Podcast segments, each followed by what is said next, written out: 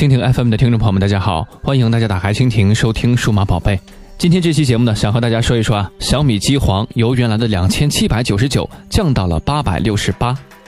如果从科技数码产品买新不买旧的原则出发，那么以往的老牌的旗舰无疑不会是发烧友们的入列清单。然而从性价比的角度来说，普通用户只用几分之一的价格就能入手旗舰机皇的品质，无疑呢是极为超值的。特别是呢，如今智能手机性能上的新品更迭的速度早就超过了普通用户对于性能的要求。所以今天我们给大家推荐的就是这款小米的机皇，由两千七百九十九元的首发价格降到了如今的八百六十八元。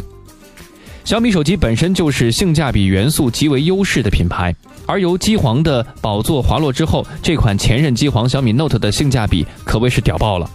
小米 Note 的颜值一直都是小米产品当中比较排在前列的。小米 Note 之所以被很多人誉为小米最美的旗舰，小米 Note 外观上呢，在加入前后双曲面的玻璃提升质感的同时呢，也延续了金属边框与大屏幕的设计风格。机身的厚度仅仅是六点九五毫米，重量是一百六十一克，显示屏幕的尺寸则达到了五点七英寸，屏占比非常的高，确实呢，令它的视觉感，即便是今天看来呢，也非常的美艳。来说一说它的配置吧，发烧版高通骁龙八幺零处理器，四 GB 的 RAM；普通版是高通骁龙八零幺的处理器，三 GB 的 RAM。拍照功能上，小米 Note 采用了索尼一千三百万像素堆栈式二代图像传感器。支持 OIS 光学四轴防抖，最大光圈呢是 f 二点零，前置是两微米的大像素的相机，后置是飞利浦双色温的闪光灯，并且得益于小米在为其拍照硬件上是搭载了 OIS 光学四轴的防抖技术。